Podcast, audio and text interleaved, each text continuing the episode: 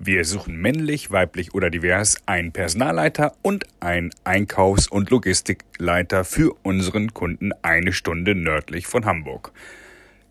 Bewerbung bitte direkt an Tom Heinkel über LinkedIn. Raumfahrt wird immer symbolisiert durch die Rakete, durch den Start, durch dieses Erlebnis. Für uns ist es so, dass unsere Ingenieure selten applaudieren, wenn die Rakete abgehoben ist, weil die dann nämlich erstmal darauf warten, dass der, dass der Satellit ausgesetzt wird und zum ersten Mal piepst. Dann ist bei uns Erleichterung, dass wir wissen, okay, er ist zumindest schon mal da, wo er eigentlich hin soll. Dann ist es aber noch lange nicht sicher, dass er auch funktioniert. Mein heutiger Gast ist ganz weit angereist aus Bremen in die schöne Stadt Hamburg im Tortue sitzen wir jetzt. Sabine von der Recke von OHB. Herzlich willkommen. Ja, schön, dass ich hier sein darf. Vielen Dank. OHB ist hauptsächlich in der Raumfahrt aktiv. Richtig. Und nun würde ich gerne, also wir sprechen natürlich über deine Karriere, wir sprechen über OHB, über die Raumfahrt im Allgemeinen heute. Vor- und Nachteile, Konzern, Mittelstand ist ja auch ein inhabergeführtes Familienunternehmen, wenn ich da richtig yes. informiert bin. Sehr international. Fangen wir erstmal bei dir an. Wie bist du bei OHB gelandet? Was machst du da heute? Und wie lange bist du da schon? Ähm, ich bekomme nächstes Jahr im Februar einen, ich hoffe, wunderschönen Präsentkorb für zehn Jahre OHB. Mhm. Das ist für mich immer noch eine große Überraschung, dass es schon so lange ist. Ich bin in der Raumfahrt gelandet. Also ich bin ehrlicherweise ja eine von von den Personen, bei denen man nicht so richtig erwarten würde, dass sie da landet. Ich bin Politikwissenschaftlerin. Ich habe äh, im Bundestag gearbeitet, habe da Raum, also bei Abgeordneten gearbeitet, die Raumfahrtpolitik gemacht haben. Habe dadurch natürlich irgendwie die Branche kennengelernt, habe die Unternehmen kennengelernt, habe OHB kennengelernt und äh, naja, dann irgendwann kam der Zeitpunkt, den ich mir ehrlich gesagt auch vorher schon ein bisschen vorgenommen hatte. Ich hatte so ein bisschen abschreckendes Beispiel von so ein paar Mitarbeiterkollegen aus dem Bundestag, die da irgendwie 25 Jahre waren. Also das wollte ich immer nicht. Ich habe mir mhm. vorher so gesagt, hm, fünf Jahre ist eine gute Zeit.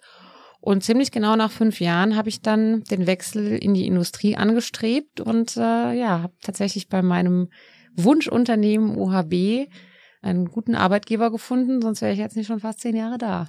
Bevor wir gleich, da muss ich unbedingt nachfragen, äh, nach deiner Zeit im Bundestag. Das interessiert ganz sicher viele Hörer, aber was machst du konkret jetzt bei OHB oder wie war so dein Werdegang bei OHB? Und äh, vielleicht hast du auch einen offiziellen Jobtitel. Das sind ja aber wahrscheinlich auf Englisch auch irgendwie.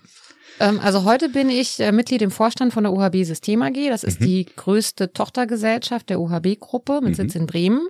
In meinen Vorstandsbereich äh, fällt immer noch meine frühere Kerntätigkeit, nämlich das politische Geschäft. Also ich bin die Lobbyistin bei UHB. Mhm. Ähm, also politische Beziehungen, die Beziehung zum Bundestag, zu den Parlamenten, zur Bundesregierung, zu den Ministerien, ähm, ganz grob gesagt auch wirklich die Kundenbeziehungen zu, zum deutschen Kunden. Mhm. Das ist eigentlich mein Kernbereich. Dann bin ich zuständig für die Unternehmenskommunikation. Ich bin zuständig für Messen und Events. Also im Prinzip mhm. alles, was auch so ein bisschen die Außendarstellung von UHB angeht.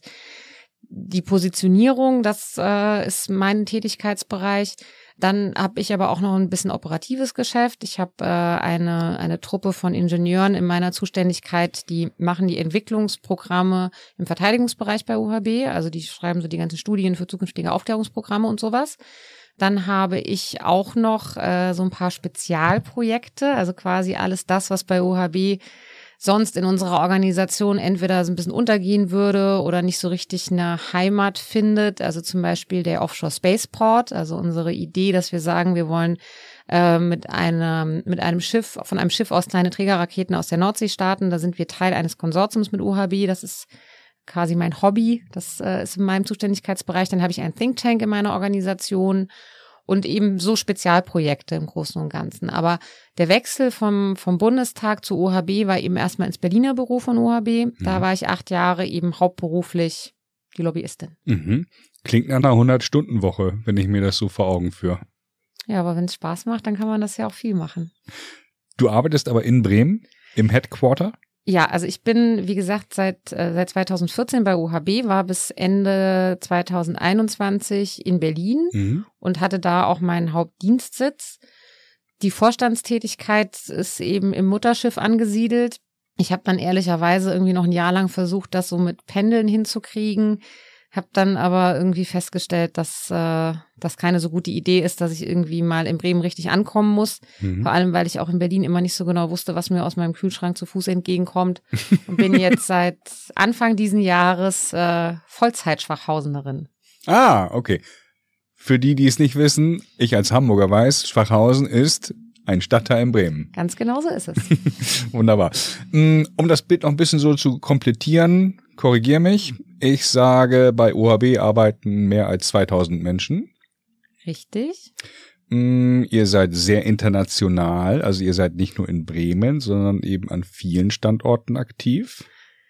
Das stimmt. Ähm, in wie vielen Ländern? Ihr habt ganz viele Tochtergesellschaften in Ländern. Ich konnte mir das eigentlich alles merken. Schweden, ja. Belgien, Frankreich. Es, es stimmt beides. Also Italien. Also wir sind über 2000, wir sind 3000 insgesamt.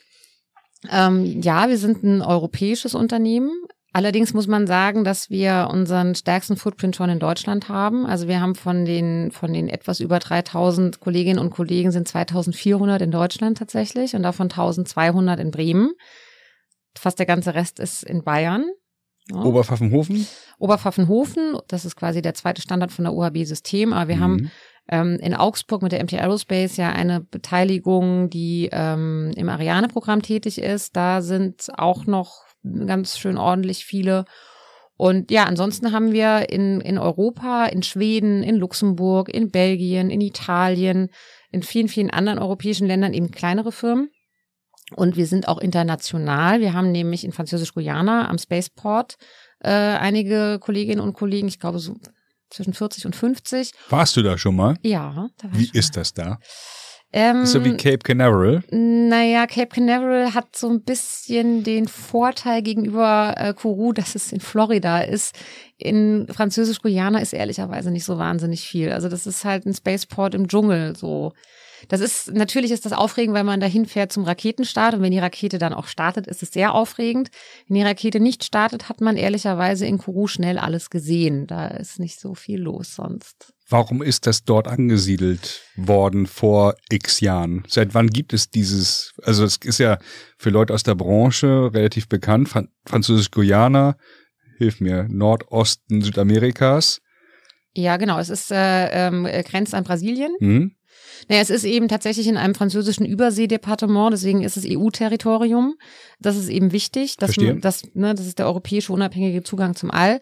Und es ist eben äh, geografisch sehr günstig gelegen, weil man von dort aus äh, die Nähe zum Äquator hat. Und es ist immer sehr angesagt, dass man, wenn man geostationäre Satelliten startet, dann startet man zum Äquator, weil man von da aus eben eine gute, einen guten Einschusswinkel hat, damit man eben in diesen Orbit, in diesen Transferorbit gut reinkommt.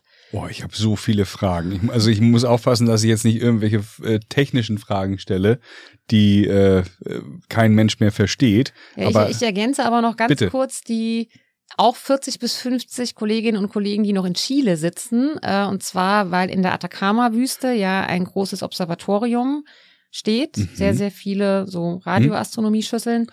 Und ähm, die kommen zum Teil auf jeden Fall auch von OHB, also von unserer Tochterfirma aus Mainz.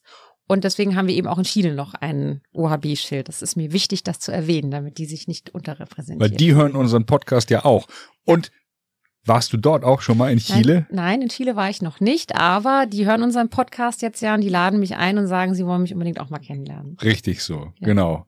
Tu hablas español un poquito oder? No. no. okay, okay. Ähm, wie ist es, eine Rakete starten zu sehen? Also ich kenne wenig Menschen, die das gesehen haben.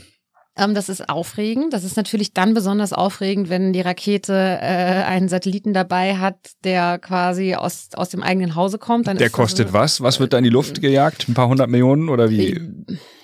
Also aus Französisch-Guyana schon, weil mhm. das eben meistens größere Satelliten sind und da, wobei, wobei man da auch sagen muss, da war ich auch schon bei, ähm, bei einem Start, das war jetzt nicht mehr eine Ariane, das war damals noch eine Soyuz-Rakete, da waren zwei Galileo-Satelliten drin mhm. und die sind jetzt erstaunlicherweise vom, vom einzelnen Stückpreis nicht so groß gewesen. Aber es, in der Regel ist es schon, sind es große Satelliten, die auch viel kosten und äh, das ist natürlich dann besonders aufregend, weil man die Daumen drückt, dass nicht die viele Arbeit und äh, die langen Jahre, die der Satellit irgendwie bei einem zu Hause verbracht hat, da auf der Startrampe enden. Das musste ich zum Glück noch nicht erleben, bin ich echt sehr, sehr, sehr dankbar für. Ansonsten ist das natürlich auch ähm, wirklich ein Erlebnis, weil man weil man sich so vor Augen führt, wie viel, wie viel Kraft und wie viel Energie es braucht, um die Erde zu verlassen.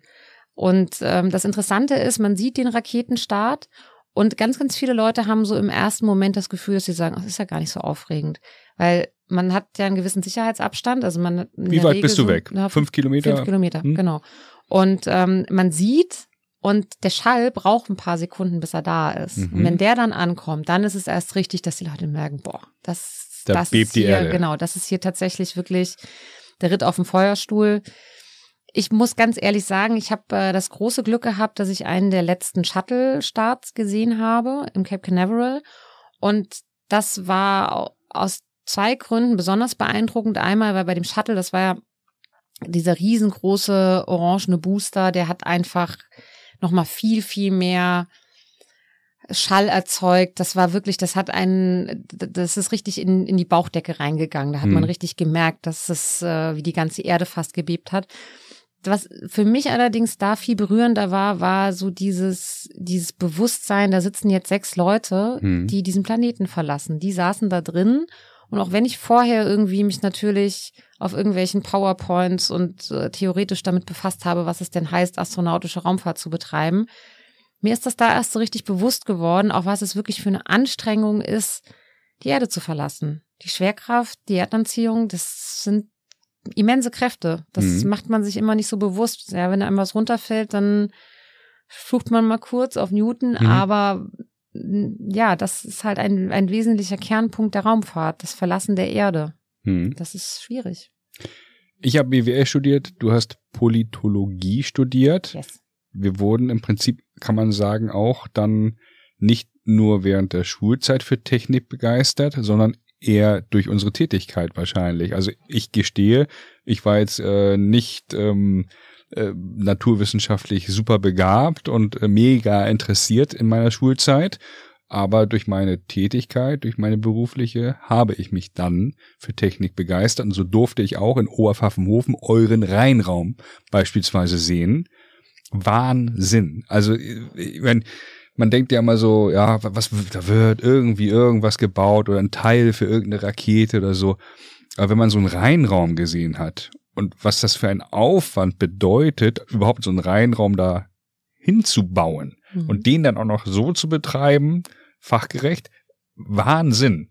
Also das kann ich echt jedem nur empfehlen, wenn man irgendwie die Chance hat, unabhängig von OHB, empfangt da ja jetzt nicht äh, Schülerklassen oder ganz, ganz viele Studenten von morgens bis abends, da wird ja gearbeitet.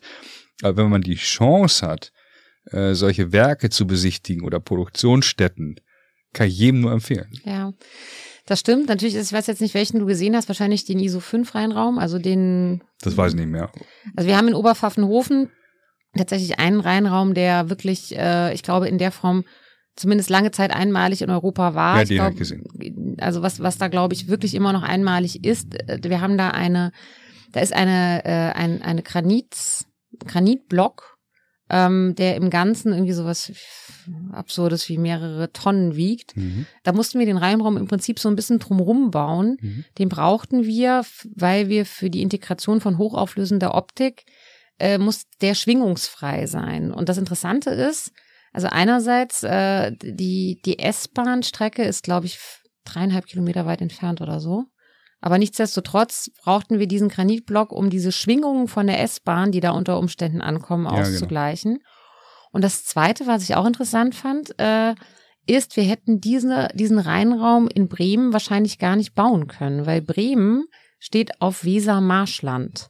Und da hätte sich wahrscheinlich einfach durch die, durch die Bewegung des Bodens unterhalb unseres Firmengeländes hätten wir diese Genauigkeit nicht hinbekommen. Während Oberpfaffenhofen, das sind so Gletscherausläufer, das ist einfach, da bewegt sich nichts. Mhm. Das äh, hat dann auch dafür gesorgt, dass wir den, neben der Tatsache, dass wir eben auch da diese Tätigkeit machen, aber in Bremen wäre das gar nicht gegangen. Das Faszinierend ja, faszinierend. Also oder? wirklich, wirklich faszinierend, weil man bekommt ja selten Einblick, wenn wir ehrlich sind.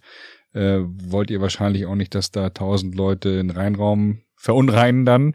Also das ist ja auch ein sensibles Thema, äh, aber letztendlich ist das meiner Meinung nach eben auch für die Branche ein super Marketing-Tool, um den Leuten dann auch durch Sendung, weißt du ja selber, durch Sendung mit der Maus werden viele Kinder dann eben auch für unsere Branche begeistert oder für die Produkte. Wir kämpfen alle um Fachkräfte und wir machen ja viel, auch mit der Aktion BDL, im BDLI Zukunftsflieger als bei, ein Beispiel.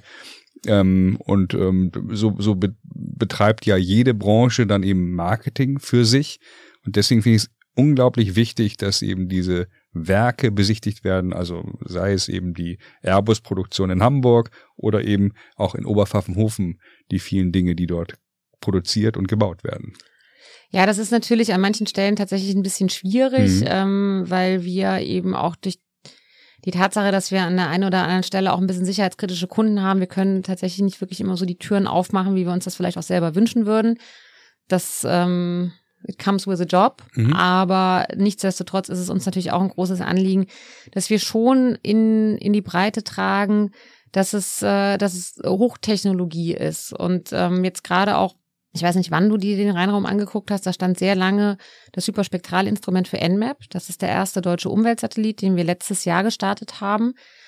Den haben wir sehr lange in unseren eigenen Reihen gehabt, muss man ganz ehrlich sagen, weil das wirklich äh, eine große Anstrengung war, dieses Hyperspektralinstrument, das jetzt im Orbit ist und funktioniert und wirklich die Wissenschaft weltweit begeistert das ist schon wirklich Rocket Science gewesen. Also da haben auch Wissenschaftler hinterher gesagt, äh, da habt ihr euch was vorgenommen, das wäre auf der Erde schon eine echte Herausforderung gewesen. Dann aber zu sagen, man bringt das in eine wirklich unwirtliche Umgebung, Vakuum, kalt, rumfliegende Teile, was weiß ich was alles. Das ist natürlich so ein bisschen in der Raumfahrt etwas, bei dem wir immer wieder darauf hinweisen müssen oder auch eben Werbung dafür machen müssen, dass es nicht damit getan ist, was du eben sagtest. Der Raketenstart ist im Prinzip für uns ja erst eigentlich der Anfang der Mission. Mhm. Für viele ist das, was total richtig und wichtig ist, ist, ist Raumfahrt wird immer symbolisiert durch die Rakete, durch den Start, durch dieses Erlebnis.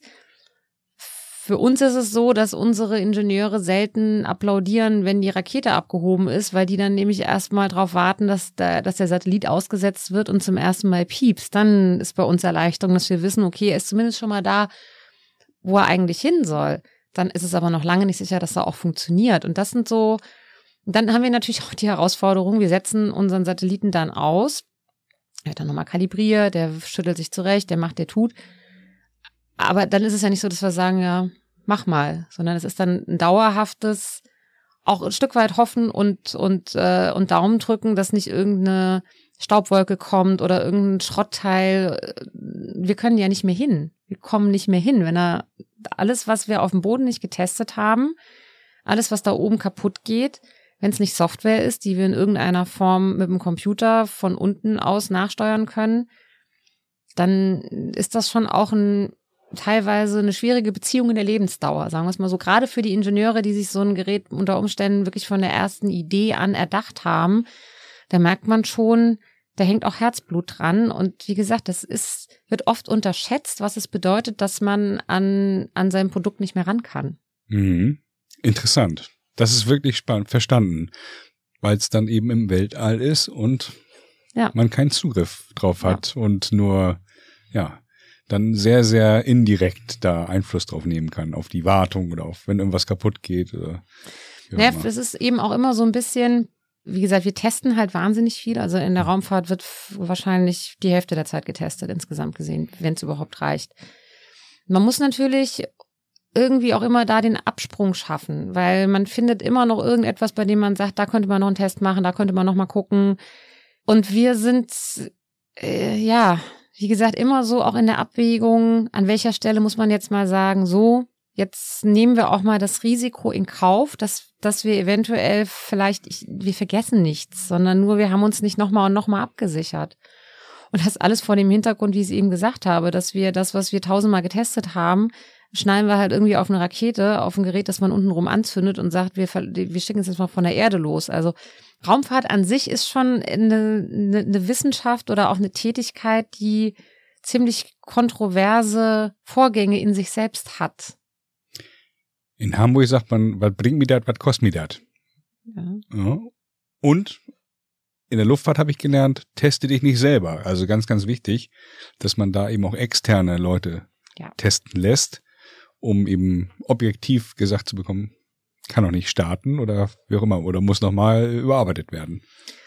Ja, ist auch tatsächlich so, dass wir ganz regelmäßig ähm, uns, also dass, dass wir auch wirklich als als Management unseren unseren Leuten, unseren Teams sagen, macht bitte nochmal ein Review und manchmal reicht es schon auch zu sagen, dass man quasi in der Firma aus einer anderen Abteilung Leute holt, die einfach einen frischen Blick drauf haben. Aber ist doch klar, wenn man irgendwie sagt, man hat vielleicht bei einer großen Wissenschaftsmission oder so, die ja teilweise, weiß ich nicht, bei der man schon Paper liest, die sind 10, 12, manchmal sind das 20 Jahre, in denen sich Leute mit einer Sache beschäftigen. Mhm. Dass man da dann irgendwann auch äh, ein bisschen betriebsblind wird, überhaupt gar keine Frage. Aber wir sind auch eine sehr diskussionsfreudige Branche insgesamt, auch eine sehr diskussionsfreudige Firma. Und natürlich ist dieser, dieser Austausch noch immer wieder die, die, die Challenge, sind wir da auf dem richtigen Weg, die ist da schon auch sehr hilfreich. Also das mhm. merkt man auch oder sagen wir mal so, ich habe das schon auch, oder ich, ich mache mir das immer wieder klar, dass ich, ne, ich als Politikwissenschaftlerin, die eben tatsächlich auch in diesem Unternehmen viele Dinge tut, die jetzt nicht so das Kerngeschäft sind. Ne? Dass ich manchmal so ein bisschen verzweifle, oder nicht wirklich verzweifle, sondern eher genervt bin, dass ich mir denke, ach komm, jetzt, das ist doch hier ein ganz normales Problem. Können wir das einfach mal schnell lösen? Und dann führe ich mir halt oft wieder vor Augen, dass die Leute, von denen ich da irgendwie jetzt mal eine schnelle, pragmatische Lösung erwarte, ihr ganzes Berufsleben lang echt sich nur mit komplizierten Dingen beschäftigen.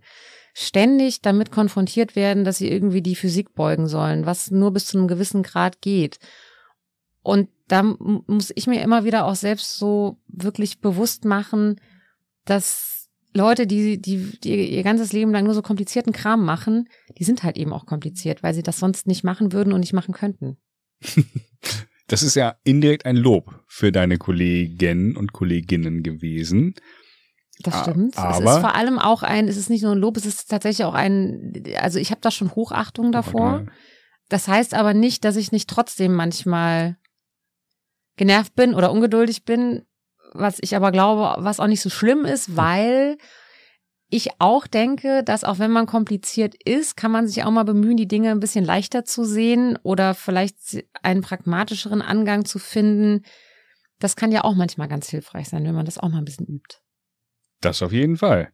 Vollkommen verstanden. Also ich finde es total wichtig, dass die äh, verschiedenen Disziplinen in einem Unternehmen gegenseitig ein gewisses Verständnis haben, dass sie sich auf der einen Seite eben challengen, also klassischer Zielkonflikt, meinetwegen äh, zwischen Produktion und Engineering oder zwischen Kaufleuten und Technik, ja, wo dann eben äh, viele äh, Kaufleute sagen, jetzt müssen wir aber loslegen und die Technik eben stark vereinfacht sagt, ja, geht aber noch nicht, wir brauchen noch mal eine Schleife, wir müssen noch mal eine Schleife drehen, wir müssen noch mal testen, wir müssen noch mal jenes oder was auch immer machen oder äh, irgendwas austauschen. Also da gibt es sicherlich äh, in vielen, vielen Unternehmen ähm, einen, einen gewissen äh, Zielkonflikt.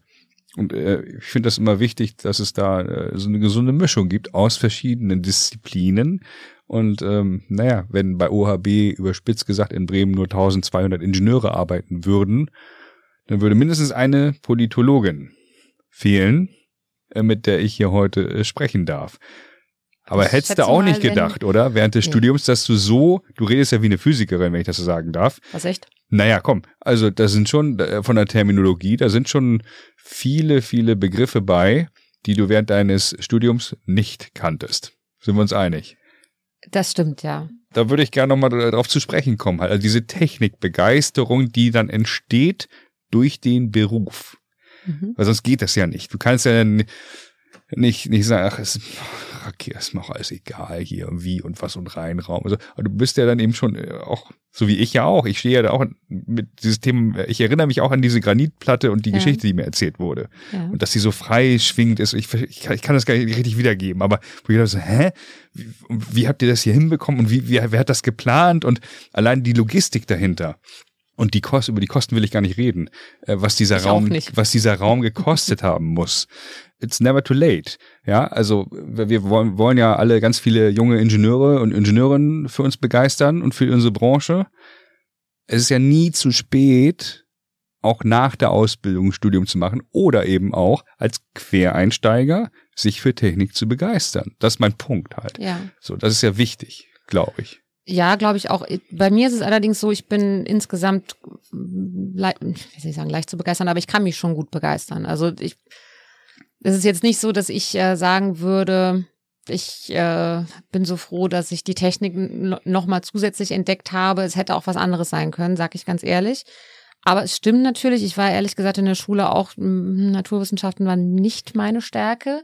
Und es, es stimmt natürlich, dass die Tatsache, dass wenn man sich auf etwas einlässt und auch die Offenheit dafür hat zu sagen, ich will verstehen, wie es funktioniert, fällt es schon leichter. Ich habe allerdings ehrlicherweise auch noch die Theorie dazu, dass ich glaube, dass das auch ein Stück weit was mit ähm, Lebensalter ist immer so ein blödes Beispiel, weil ich das immer blöd fand, wenn mir Leute über Jahre erzählt haben, ich sei für irgendetwas zu jung oder ich würde noch in das richtige Alter kommen. Aber diese Erkenntnis, dass, ähm, dass man vielleicht manche Dinge nicht aus sich raus besonders gut versteht, wenn man eine Begabung dafür hat, sondern dass man sich andere Wege erschließen kann, um sie dann eben trotzdem zu verstehen.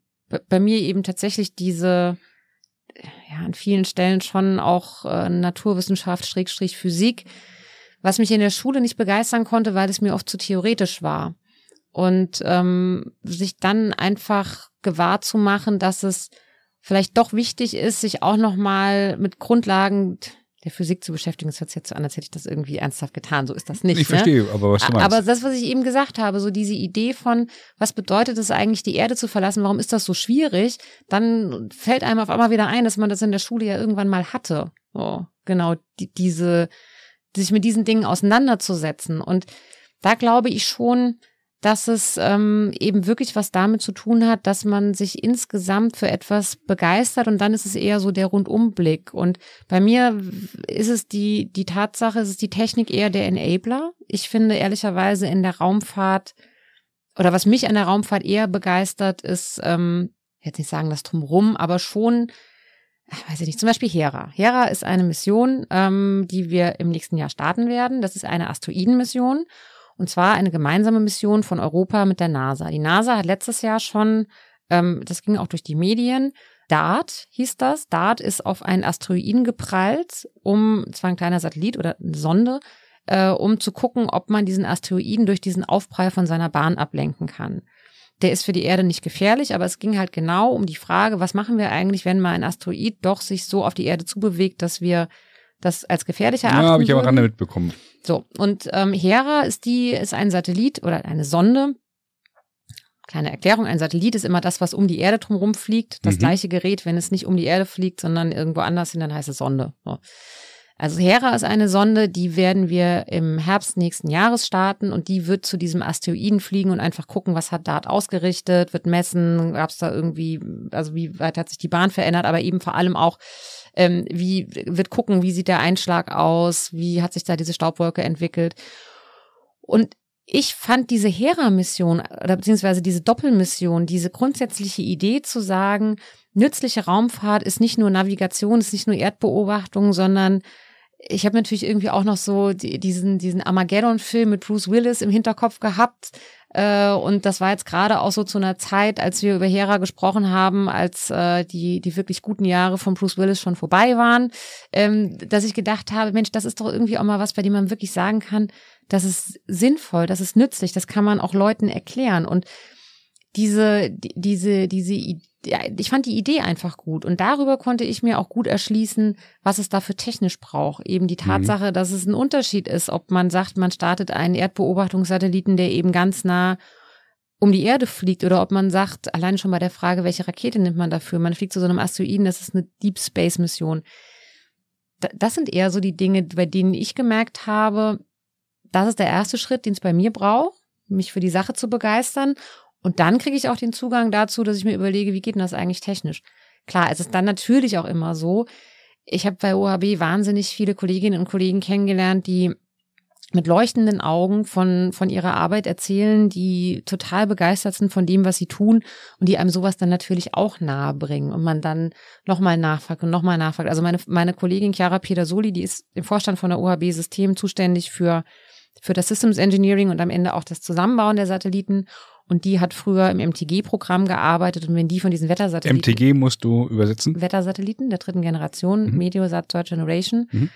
Mit leuchtenden Augen erzählt ihr, es ist die schönste Maschine der Welt. Da kann man sich nicht vor verschließen und sagen, oh, pff, ist doch nur Wetter. verstehe, verstehe. Ähm, du hast Karriere gemacht bei UHB als Nicht-Ingenieurin.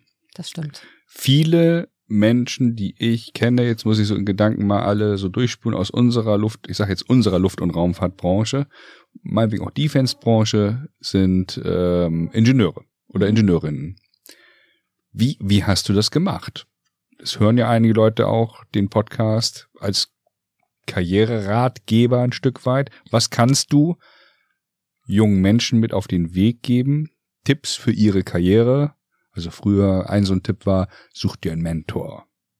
Ja, wie auch immer. Gibt es da äh, von dir ein paar Hinweise oder jetzt, wenn du zurückblickst, speziell auf die letzten zehn Jahre, Momente oder Dinge, wo du besonders darauf geachtet hast, um eben in den Vorstand zu kommen?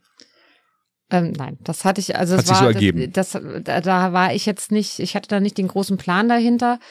Ähm, ich hatte, als ich im Bundestag gearbeitet habe, relativ regelmäßig Praktikanten. Und die haben eben damals auch schon immer so gefragt, das waren auch, da waren auch viele dabei, die eben Politikwissenschaft studiert haben oder Jura oder so. Und da gab es dann immer mal welche, die gefragt haben, ähm, was ich ihnen denn empfehlen würde, was sie, wie, sie wüssten noch nicht so richtig, was mhm. sie sich für einen Job suchen sollen und mhm. so. Und deswegen habe ich da ehrlicherweise immer schon drüber nachgedacht und ich habe früher immer gesagt, macht viel Praktika, das ist zumindest ein Ausschusskriterium dass man sagen kann, okay, ich habe mir was angeguckt und habe festgestellt, das will das soll es nicht sein. Halte ich auch immer noch ähm, für keine schlechte Idee. Ich habe allerdings für mich so festgestellt, ich habe mich immer dann wohlgefühlt, wenn ich was gemacht habe, was ich gut kann. Weil mir das irgendwie eine Sicherheit gegeben hat, ähm, dass ich mir gedacht habe, da ist jetzt erstmal die Sache als solche nicht die große Herausforderung. Und das hört sich irgendwie immer, da sagen immer viele Leute, wenn du das so sagst, dann hört sich das so unambitioniert an. Das habe ich aber gar nicht so empfunden, weil ich das oft in einer Umgebung getan habe, die ich eben schon ambitioniert genug fand. Also als Politikwissenschaftlerin zu sagen, ich gehe jetzt in ein Raumfahrtunternehmen, das fand ich für mich jetzt schon einen ganz schön großen Schritt. Und dann zu sagen, ich fange da aber mit etwas an, bei dem ich mir sicher bin, dass ich, dass ich es verstehe und dass ich weiß, worum es geht, das hat es dann für mich irgendwie einfacher gemacht. Und es ist oft so, dass Leute sagen, ja, ich will aber gerne was machen, was mir Spaß macht. Das kann ich verstehen. Aber ich glaube, dass wenn man, dass es selten, dass es selten Dinge gibt, die man gut kann, die einem keinen Spaß machen. Mhm. Nicht wirklich. Also es ist, müsste ich mir jetzt, äh, ja, weiß ich nicht. Mhm. Also, glaube ich, ich, ich glaube schon, dass es einen Zusammenhang gibt, dass es, dass, dass die Dinge, die man, die einem liegen, da kann man sich zumindest bemühen, dass sie einem Spaß machen. Und selbst wenn man sagt, na, es ist erstmal nur ein Einstieg, damit ich mich ans Berufsleben gewöhne. Das war ehrlicherweise für mich, also mein, mein, mein erster Job. Ich fand, ich fand einfach den ganzen Tag arbeiten wahnsinnig anstrengend. Ich bin abends um sieben ins Bett gefallen und dachte mir, wie machen Leute das denn? Die vielleicht mhm. auch irgendwie noch Kinder haben oder keine Ahnung, sich mhm. um, um irgendwie Alltagsdinge kümmern müssen. Und Nachmittags brauchte man noch mal einen Kaffee manchmal am Anfang, ne? Ich habe also mein Kaffeekonsum, der ist immer noch äh, nicht gesund, aber ich habe es eben wirklich, wirklich als anstrengend mhm. empfunden, auch den ganzen Tag. Jetzt war es natürlich im Bundestag auch so, dass ich nicht ausschließlich Raumfahrt gemacht habe. Da war es ja so, da gab es dann mal eine Besuchergruppe oder irgendein Bürgerschreiben oder eine Terminkalender, keine Ahnung. Also wirklich auch viel, viele Dinge, die von unterschiedlichen Seiten kamen. Und ich merke das halt eben heute noch, dass das, was ich halt am besten kann, ist ist, ist der Lobbyjob. Da komme ich her, das kann ich am besten und das macht mir auch am meisten Spaß. Und mhm. es ist ehrlicherweise so, dass ich, ich, ja, ich sage immer zu meinen Leuten, ich komme nach Berlin, ich mache Urlaub, was natürlich nicht stimmt, weil ich vollgepackte Tage habe. Aber der Urlaub ist, äh, oder der Urlaubsfaktor ist so ein bisschen dieses, ich mache da eben was, bei dem ich mir auch sicher bin, ich beherrsche das Handwerk, ich kenne die Leute, ich, ich kann das eben. Mhm. Und das, das würde ich wahrscheinlich als, als Karriererat jedem geben. Überleg dir, was kannst du gut? Wenn man dann Glück hat, und das war natürlich irgendwie bei mir bei UHB schon, also ein, ein ganz banales Beispiel. Ich habe bei UHB lange Zeit nicht kapiert, dass etwas, was ich für völlig banal halte, nämlich einen guten Brief schreiben können, was man im Bundestag halt eben ständig macht und was für viele Leute das Normalste der Welt ist, das ist eben ehrlicherweise für, für so eine, für so eine Projektbude wie OHB, ich will jetzt nicht sagen, dass da keiner einen Brief schreiben kann. Ich weiß, was du meinst, ja. Es ist so, dass mir das überhaupt nicht bewusst war, dass das eine Qualität ist, ja. bis dann irgendwann ich festgestellt habe, ich schreibe aber ganz schön viele Briefe, mit denen ich auch überhaupt nichts zu tun habe eigentlich. Oder ich lese Briefe Korrektur. War aber auch wieder so, dass ich super viel gelernt habe, wenn man Briefkorrektur liest, weil man schreibt ja in der Regel nur dann einen Brief, wenn man was zu sagen hat. Und ich habe mich dann irgendwie schon auch gefragt, okay, warum schreiben wir jetzt diesen Brief? Mhm. Und das ist irgendwie auch wieder so dieses, dass ich eben sagte, ich kann mich halt gut für Dinge begeistern. Ich kann mich dann auch mal dafür begeistern, eine Briefkorrektur zu lesen. Aber ich habe halt eben Glück gehabt, dass ich mit dem, was ich kann, in einer Umgebung gelandet bin, in der ich da irgendwie jetzt nicht eine Single Source war, aber schon ein ziemliches Alleinstellungsmerkmal hatte. Mhm. Und da ja, gab es halt eben auf einmal Karrierechancen. Mhm. Und ich muss ehrlicherweise sagen, ich glaube, die Tatsache, dass ich äh, auch tatsächlich ähm, eine ziemlich altmodische Arbeitseinstellung von zu Hause mitbekommen habe, nämlich äh, Was heißt das? Ja, dass dass ich schon sehr, also sagen wir mal so, mit Work-Life-Balance habe ich es nicht so. Nee? Nee. Okay, weiß ich nicht. Nee, ich bin schon Sagst du das selbstkritisch und nö. hättest es gerne anders oder sagst du, nö, nö ich ist bin, halt ich gut bin ehrlich so? gesagt der Meinung, dass wir insgesamt alle, also das heißt insgesamt alle, ich bin, ich, ich, ich bin da ziemlich skeptisch, wenn, wenn mir Leute erklären, dass sie, dass sie die Vorstellung haben, dass man in einer 25-Stunden-Woche das gleiche leisten kann wie einer, in einer 40-Stunden-Woche, das am besten aber noch mit einer 40-Stunden-Wochen-Bezahlung. Mhm. Da rennt man jetzt bei mir nicht unbedingt offene Türen ein. Ich bin schon immer noch so altmodisch, dass ich sage, wer erfolgreich sein will, der muss halt eben auch ein Stück weit fleißig sein. Mhm. Und ist ja, ist ja interessant, dass man das als altmodisch ansieht. Ja. Es ist ja, ne, also vor einiger Zeit war es Common Sense, würde ich behaupten. Und ja, ja modern ist was anderes, aber äh, ich könnte in den Kanon jetzt einstimmen. Das habe hab ich auch schon in diversen Folgen getan, äh, weil ich auch der Meinung bin, äh, dass es menschlichen Austausch braucht, dass man gerade, äh, wenn man Mitarbeiter neu an Bord holt, sei es äh, Praktikanten, Studenten, Auszubildende, aber auch den neuen Mitarbeiter im äh, Onboarding-Prozess, dass es da Kollegen braucht, mit denen der oder diejenige sich austauschen kann, an der Kaffeemaschine, in der Kantine, bei der Mittagspause, aber auch im Arbeitsalltag, in Meetings. Und dass genau durch diesen Austausch eben auch eine Unternehmens, eine, eine Bindung zum Unternehmen hergestellt werden kann das war so mein Thema auch während Corona und so zurück ins Büro oder nicht. Wo ich denke so, ja, also du wirst deinen Job nach zehn Jahren von überall aus machen können. Aber die Auswirkungen, wenn du, also überspitzt gesagt, komm, wenn alle kommen und gehen, wann sie wollen, mhm. dann schafft man es ganz schwer, meiner Meinung nach, mit neue Mitarbeiter an sich zu binden, weil die sagen sie auch nach ein, zwei Jahren, ich kenne gar keinen. Also von den, von den äh, 3000 ORB-Kollegen habe ich noch nie jemanden gesehen, überspitzt gesagt jetzt. Und ich weiß gar nicht, die, die kenne ich auch, was die machen, weiß ich auch nicht. Also einfach, damit man eben, damit die Zahnräder ineinander greifen, braucht man ja einen Austausch zwischen den Abteilungen, zwischen den Bereichen. Dass jemand eben auch mal einen Freitag zu, von zu Hause aus arbeiten kann, kein Problem. Oder auch mal drei Tage die Woche, auch kein Thema. Oder auch mal einen Monat irgendwo anders, keine Ahnung. Aber der Austausch vor Ort in den Unternehmen ist für mich elementar, gerade bei Unternehmen, die etwas produzieren. Und sonst hast du eben auch das Problem der Zweiklassengesellschaft. Ne? Die einen dürfen zu Hause, von zu Hause aus arbeiten und die anderen sagen dann äh, in der Produktion, ja, warum muss ich denn auch fünf Tage die Woche herkommen? Also, und ich glaube, es wird irgendwann in fünf Jahren oder zehn Jahren, keine Ahnung, den Trend geben, back to nine to five. Also auch, auch das, die, diese, diese Vermischung zwischen privaten und beruflichen, dass es doch relativ stark getrennt wird, das gibt's hier und da schon. Und dass die Leute wirklich sagen, okay, ich, ich ich kann abends meinen Sport machen oder treffe mich mit Freunden oder hau mich aufs Sofa und guck was im Fernsehen oder keine Ahnung. Und ich arbeite aber 40 Stunden die Woche und ich fahre morgens hin und abends nach Hause oder nachmittags. Ich glaube, dass es das irgendwie irgendwo irgendwann geben wird und nicht überall alles nur noch Homeoffice und so weiter und so fort. Ja, also ich muss deiner, deiner Eingangsthese, dass ich äh, nach zehn Jahren meinen Job von überall machen kann, muss ich widersprechen. Mhm. Ich mache im Prinzip, also im Prinzip ist Kern meines Jobs, dass ich in irgendeiner Form Beziehungspflege mache. Mhm. Und das kann man nicht von zu Hause aus machen, weil es eben immer dazu gehört, dass man klar, man telefoniert auch mal und ne, ich bin jetzt ja nach Bremen gezogen, also sowieso ein bisschen weit ab vom Schuss. Aber ich habe, während Corona ist es mir extrem aufgefallen, es, es braucht immer wieder auch dieses persönliche Zusammentreffen, weil Menschen nun mal Menschen sind und alleine schon die Tatsache, ob man sagt, ich will, ich fühle mich wohl bei jemandem, wenn ich den in meiner Nähe habe, kann ich den riechen, kann ich mit dem, kann ich mit dem umgehen.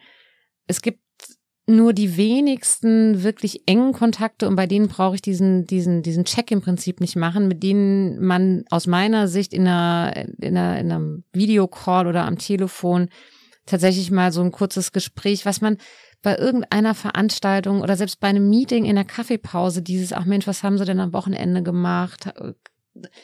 Das sind so Sachen, dafür braucht es den persönlichen Austausch und das ist mir sehr, sehr wichtig. Ähm, wie gesagt, auch ein großer Teil meines Jobs ist kommunizieren. Und auch da gehört es aus meiner Sicht dazu, dass man sich gegenüber sitzt, dass man irgendwie auch Körpersprache mitbekommt. Ist es jetzt, ich bin mir sicher, wenn ich jetzt hier irgendeinen völligen Blödsinn von mir geben würde, dann würde ich dir das irgendwie ansehen. Könnte ich mir so vorstellen. Hoffe ich zumindest. Ich würde hier wie ein Stein sitzen. ja. Und deswegen, ja, weiß ich nicht. Also ich, ich, ich weiß, glaube, was du meinst. Mein, ich glaube, mein Job ist, äh, ich, ich habe auch nichts dagegen, wenn jemand mal sagt, ich mache einen Tag Homeoffice.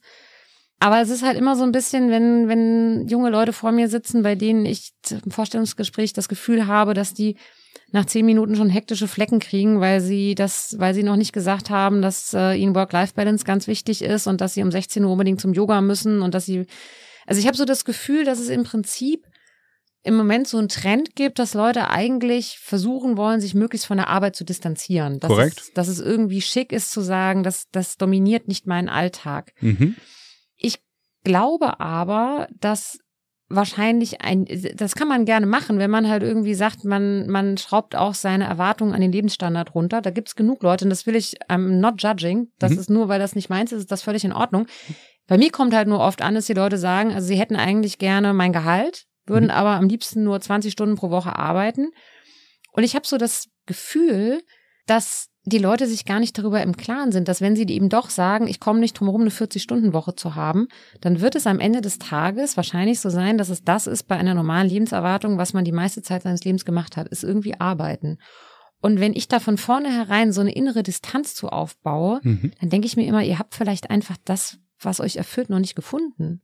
Dann seid ihr hier bei mir nicht richtig. Ihr mhm. braucht euch nicht in der, was weiß ich, Kommunikationsabteilung oder irgendwo in meinem Bereich bei UHB zu bewerben, was ich euch bieten kann in der Raumfahrtfirma, ist wahnsinnig viel Freiheit und ihr könnt euch austoben. Wie gesagt, gerade in meinem Bereich, in dem es irgendwie immer so ein bisschen drum geht, dass wir versuchen wollen, die Außenwelt wissen zu lassen, dass die Branche toll ist, dass die Firma geil ist, dass wir irgendwie tolle Sachen machen.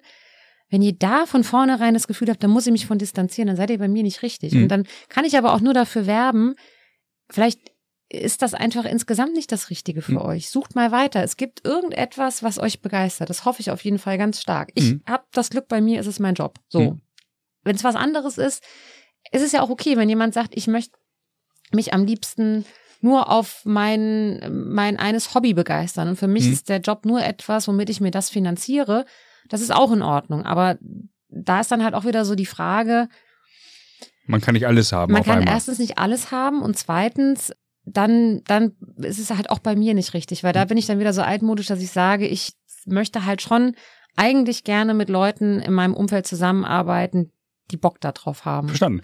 Aber altmodisch klingt so ein bisschen negativ. Ich würde das streichen an der Stelle. Also du hast einfach eine gewisse Grundeinstellung, die du eben auch artikulierst. Und das finde ich halt wichtig, weil was mich stört, ich kann das alles unterschreiben, was du gesagt hast, oder und auch sehr gut nachvollziehen.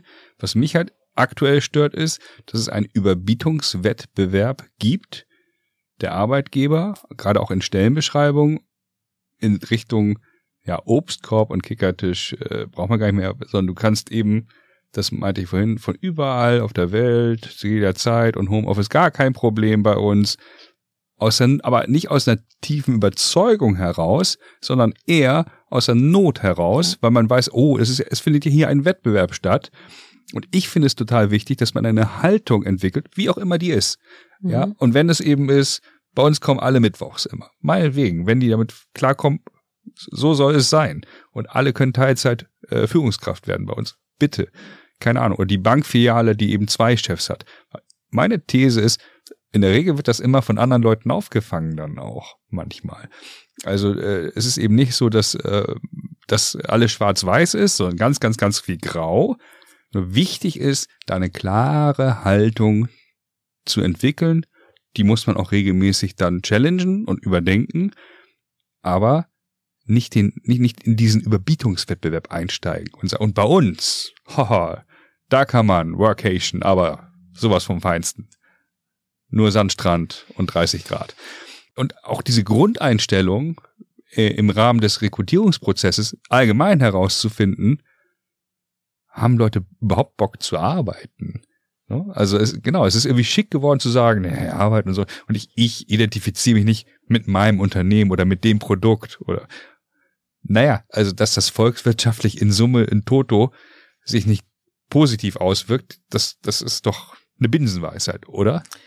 Also sagen wir mal so, mir ist schon, also ich will das auf gar keinen Fall für, für OHB und auch nicht für die OHB-System generalisieren, mhm. weil ähm, wir natürlich irgendwie auch Bereiche haben, in denen das auch besser funktioniert. Also ich habe immer so ein Beispiel, dass ich sage, bei uns in der IT-Abteilung, da gibt es irgendeinen armen Menschen, der das wahrscheinlich sogar gerne macht. Hm? der irgendwie den ganzen Tag am Computer sitzt und irgendwelche Tickets ausstellt. Ich würde mal sagen, dass es wahrscheinlich für ihn, seine Kollegen und seine Führungskraft egal ist, ob der diesen Computer alleine in der Firma stehen hat oder nicht. So.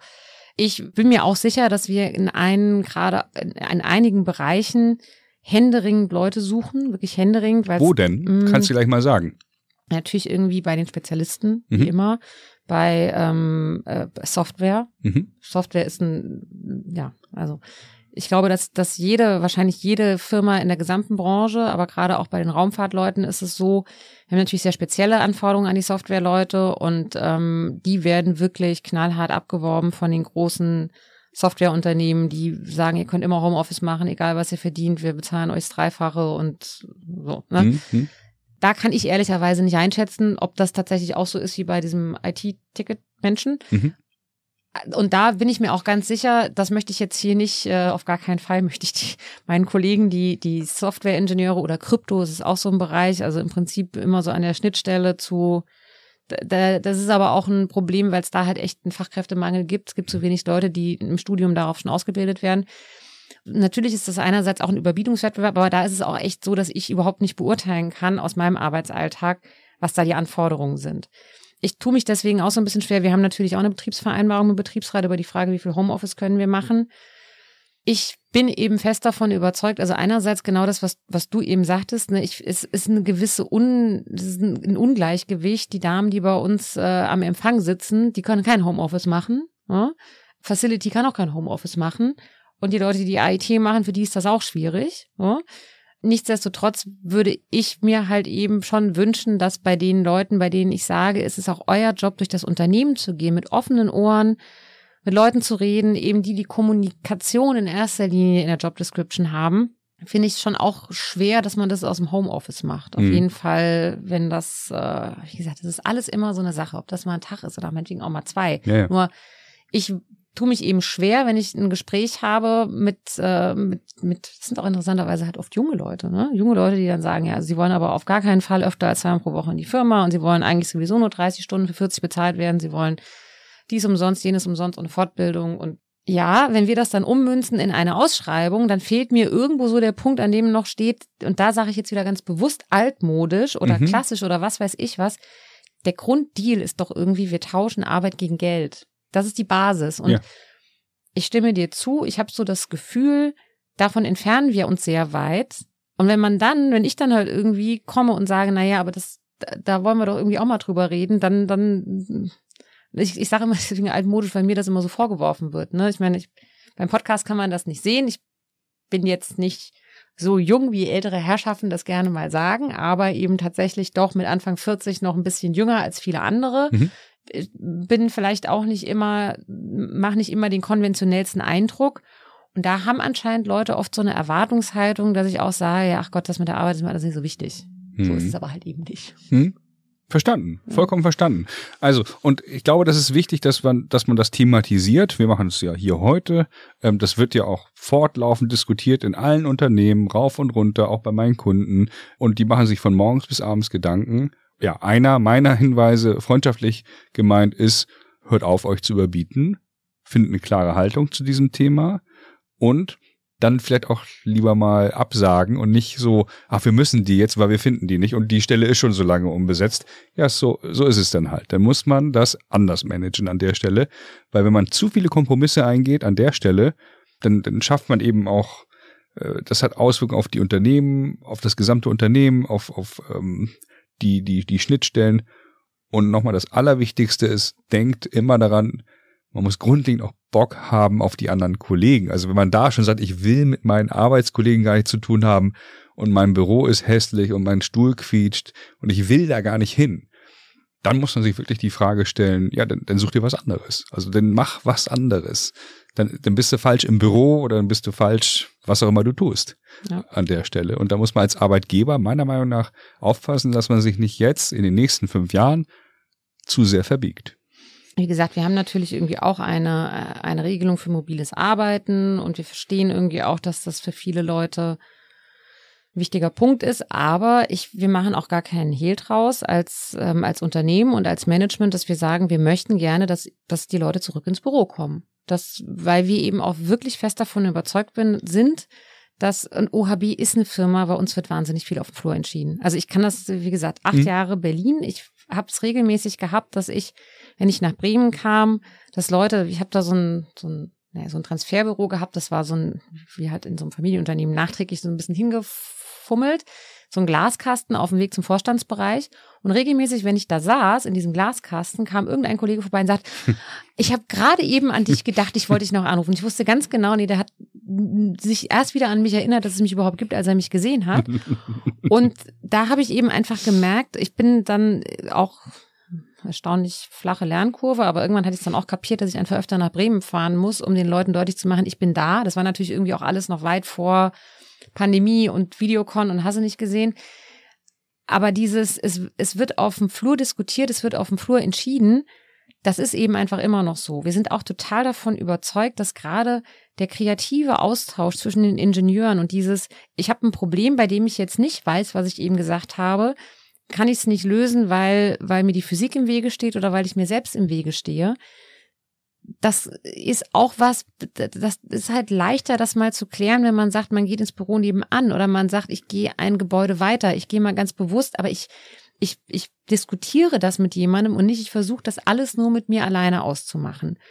Und da ist es schon so, dass wir uns eben Strategien überlegen. Also bei uns ist ja zum Beispiel, wir haben ein bisschen aus der Not eine Tugend gemacht. Wir hatten ähm, ein Gebäude, das wir kernsanieren mussten und haben da nach, nachdem die Firma jetzt ja auch schon ein paar Jahre äh, in Bremen stationiert ist quasi. Wir hatten die ganze Zeit keine Kantine. Wir haben jetzt seit ähm, erst seit ein paar Wochen, ehrlicherweise, ist die geöffnete Kantine, äh, ein Betriebsrestaurant und die ist gratis. Also die ist nicht wirklich ganz gratis, weil das aus steuerrechtlichen Gründen nicht geht, mhm. aber wir haben ein System, bei dem wir pro Mitarbeiter pro Tag einen, äh, einen gewissen Betrag, der, dem, den man da eben einlösen kann, der sehr auskömmlich, wie ich finde, sehr auskömmlich ist, also zumindest für eine, eine Mahlzeit. Wenn man sich das ein bisschen einteilt, dann kann man auch sagen, man nimmt zwei kleinere, man kann natürlich auch irgendwie noch drei Euro drauflegen und es selber bezahlen. Es geht aber eben wirklich nur, man kann es nicht mitnehmen, man kann nur an dem Tag diesen Betrag im Betriebsrestaurant verfrühstücken. Verstanden. Und ähm, wir haben sofort gemerkt, dass die Leute wieder ins Büro kommen. Mhm. Das ist für uns ein, also ich, es ist tatsächlich auch so, dass es eben auch diesen zusätzlichen Effekt hat, dass ich gehe da auch gerne hin. Ich treffe da auch ständig Leute, die jetzt nicht unbedingt zu mir ins Büro kommen, wo man einfach auch mal sagen kann, die man halt beim Mittagessen so ein, also ich verabrede mich da auch selten. Ich gehe da einfach hin, ich setze mich irgendwo dazu.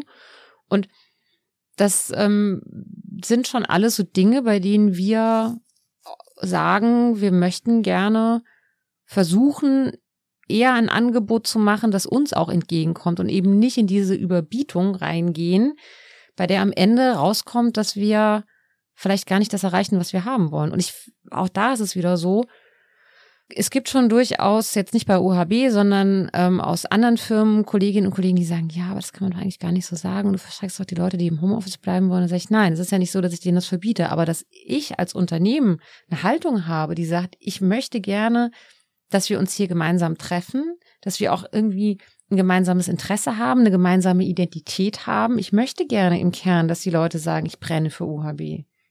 Mhm. Das möchte ich gerne erreichen. Das kann man auch mal artikulieren. Ja, das machen das- nicht viele. Nein, ich sag denen das auch. Und ich sag denen auch, jeder, also, ne, jeder, der nicht bei drei auf dem Baum ist. Für mich ist das immer der Antrieb gewesen. Ich bin, ich, ich wollte zu OHB, weil ich davon überzeugt, ich wollte erst, ich wollte natürlich Raumfahrt ist eine gute Sache, aber ich bin auch wirklich davon überzeugt, dass es eine gute Firma ist, dass wir, dass wir gute Sachen machen, dass wir ein gutes Team sind, dass wir gut aufgestellt sind. Und da bin ich auch fest davon überzeugt, dass ich Leute finde, ähm, die ich auch hoffe, auch mit meiner eigenen Begeisterung dafür anstecken zu können. Du hast eben das Stichwort schon ein, zweimal genannt. Ihr seid familiengeführt, ihr seid aber parallel auch eine europäische Aktiengesellschaft, wenn ich richtig informiert bin. Ja, noch. Okay. OHB SE, Ja, aktuell, noch ja. und bald. Ja, wir haben ja gerade ähm, im, im August veröffentlicht oder haben annonciert, dass ähm, wir einen Finanzinvestor an, an Bord geholt haben, KKR, Mhm. die bei uns als Minderheitsinvestor einsteigen und die äh, uns mit uns gemeinsam Das Wachstum ähm, finanzieren. das Wachstum finanzieren und halt eben uns äh, von der Börse nehmen. Also wir Mhm. wollen, wir haben als Unternehmen entschieden, dass die Börse für uns nicht mehr nicht mehr der richtige Ort ist. Kannst du das begründen? Ja, Oder- also ja, es ist tatsächlich so, dass es eben einmal so ist, dass wir in der in der in der Aufstellung ist es so, dass 70 Prozent der Aktien äh, im Besitz der Familie Fuchs sind. Ähm, waren, muss ich jetzt sagen, weil eben durch den durch die Kapitalerhöhung von KKR, also wir sind da gerade in, mitten in so einem Prozess. Also ich ich sage jetzt mal quasi die die die die Ausgangslage Mitte diesen Jahres 70 Prozent der Aktien im Familienbesitz, 30 Prozent Free Float, was dazu geführt hat, dass die Aktie strukturell unterbewertet ist. So, weil eben noch dazu in diesem 30 Prozent Free Float, wir haben ja sehr langlaufende Programme, institutionelles Geschäft. Wir hatten einfach immer das Gefühl, dass wir nicht so bewertet sind, wie wir das als fair erachtet haben. Also vielleicht mal im Vergleich, es gibt etliche deutsche Raumfahrt-Startups, die bisher außer PowerPoint nicht viel haben, aber die halt wahnsinnig viel Venture Capital eingesammelt haben mit einer guten Idee. Ich will das überhaupt nicht, ne, das steht völlig no, also gar keine Bewertung, aber die haben eben tatsächlich mit im Prinzip nichts eine Bewertung von 800 Millionen und wir haben als Unternehmen mit 40 Jahren Erfahrung 34 Galileo-Satelliten gebaut, zum Beispiel, sind wir an der Börse so ungefähr mit 500, 550 Millionen bewertet. Und da Mhm. merkt man dann schon, das war für uns so ein bisschen ein Störgefühl. Wir haben aber einfach gemerkt, dass wir an der Börse da aus uns selbst draußen nicht viel ändern können, es sei denn, wir hätten jetzt verwässert und Familie Fuchs hätte gesagt, wir verkaufen einen großen Teil unserer Aktien. Das wollten die aus naheliegenden Gründen nicht. Und wir haben eben auch gemerkt, dass so dieses, diese Transparenz, die, wir wollen ja nichts vertuschen, aber die Tatsache, dass man eben, wenn man an der Börse ist, auch wirklich alle, alle drei Monate sich mit, mit Zahlen beschäftigen muss, dass wir eben auch viel strengere Regeln einhalten müssen, die eben alle damit zusammenhängen. dass das-. Genau, dass wir eben einfach gesagt haben, wir haben das Gefühl, dass wir unseren, unseren Wachstumskurs, die Umsetzung unserer Firmenstrategie besser und schneller und effizienter und für uns auch einfach wohlfühlender hinkriegen, wenn wir das Going Private machen.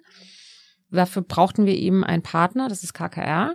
Und deswegen ist es eben, ja, wir werden wahrscheinlich die Rechtsform behalten, weiß ich jetzt nicht genau, aber wir sind eben schon entschlossen, von der Börse zu gehen und uns in den nächsten Jahren als Privat, also wir haben so ein bisschen gesagt, wir holen uns unser Unternehmen zurück.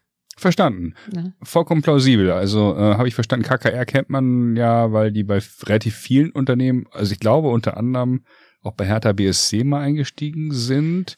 Na, das wollten sie, glaube Wollten ich. sie. Also die sind zum Beispiel bei Springer. Springer, Bei danke. Springer, genau. Die haben damals Hensoldt, das war Korrekt. so das, also da habe ich auf jeden Fall das erste Mal so richtig von KKR mitbekommen. Mhm. Es ist schon so, also wie gesagt, die sind halt bei uns Minderheitsinvestor. Ähm, deswegen, wir werden auch ein Familienunternehmen bleiben. Gut. Der, äh, also mein, mein Chef, unser Vorstandsvorsitzender Marco Fuchs, das ist halt eben auch der Haupteigentümer, er und seine Familie. Ja. Wie gesagt, der ist bei uns auch, In zweiter Generation. ja, sehr präsent. Also die Firma ist gegründet worden von seiner Mutter, Christa Fuchs. Mhm. Ähm, und dann ist sein, sein Vater vier Jahre später eingestiegen. Der war bei Erno BB, also beim Vorläufer von Astrium in Bremen. Mhm. Und ja, die beiden haben von 84 an die Firma zusammen zu einer Raumfahrtfirma umgewandelt und ähm, Marco Fuchs ist dann hm, in den 80ern, Ende der 80er oder Anfang der 90er irgendwie so.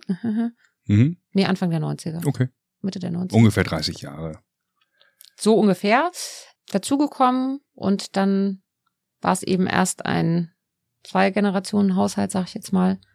Professor lebt leider nicht mehr mhm. und äh, jetzt ist es eben tatsächlich, ist äh, mein Chef quasi der Hauptvertreter und das ist aber, wie gesagt, das wird auch so bleiben. Das ist auch deswegen wichtig, weil das ja auch so ein bisschen unser Alleinstellungsmerkmal ist in, mhm. der, in der Raumfahrt. Also erstens sind wir in der Größe in Europa das einzige reine Raumfahrtunternehmen. Also unsere beiden Hauptwettbewerber sind eben französische Konzerne, größere Konzerne. Für die Nicht-Raumfahrtmenschen, wer sind eure Hauptmitbewerber? Ähm, Airbus, Airbus und Thales. Also Airbus Defense and Space. Genau. Thales Space äh, heißen die auch, ne? Nee, Tas, äh, Thales Alenia Space. Thales Alenia Space, danke. Genau. Okay, gut. Also die, und das sind halt eben jeweils ähm, Raumfahrt, also Raumfahrtbereiche in größeren Konzernstrukturen. Mhm.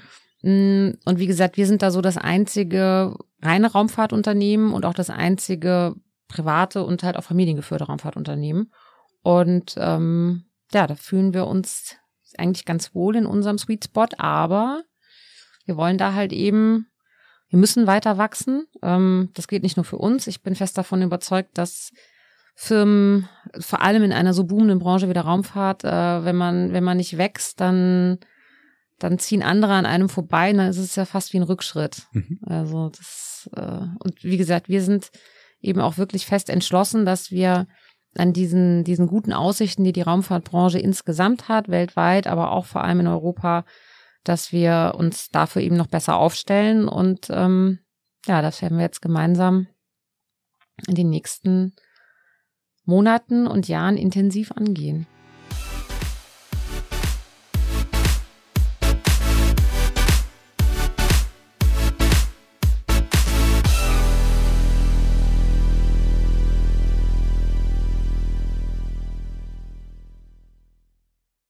Folgt diesem Podcast bei LinkedIn und hört die anderen spannenden Folgen mit Top-Managern vom Airport Hamburg, dem BDLI, der Deutschen Aircraft, Brötchen Automation, Heinze Akademie, Autoflug OHB, Hensoldt, der DFS und dem Aircraft Supplier Summit. Viel Spaß beim Hören der anderen Folgen. Mit dem Aerospace Manager Podcast erreichen wir mehr als 10.000 Menschen. Falls ihr Interesse habt, eine Folge aufzunehmen, meldet euch gerne bei Tom Heinkel über LinkedIn.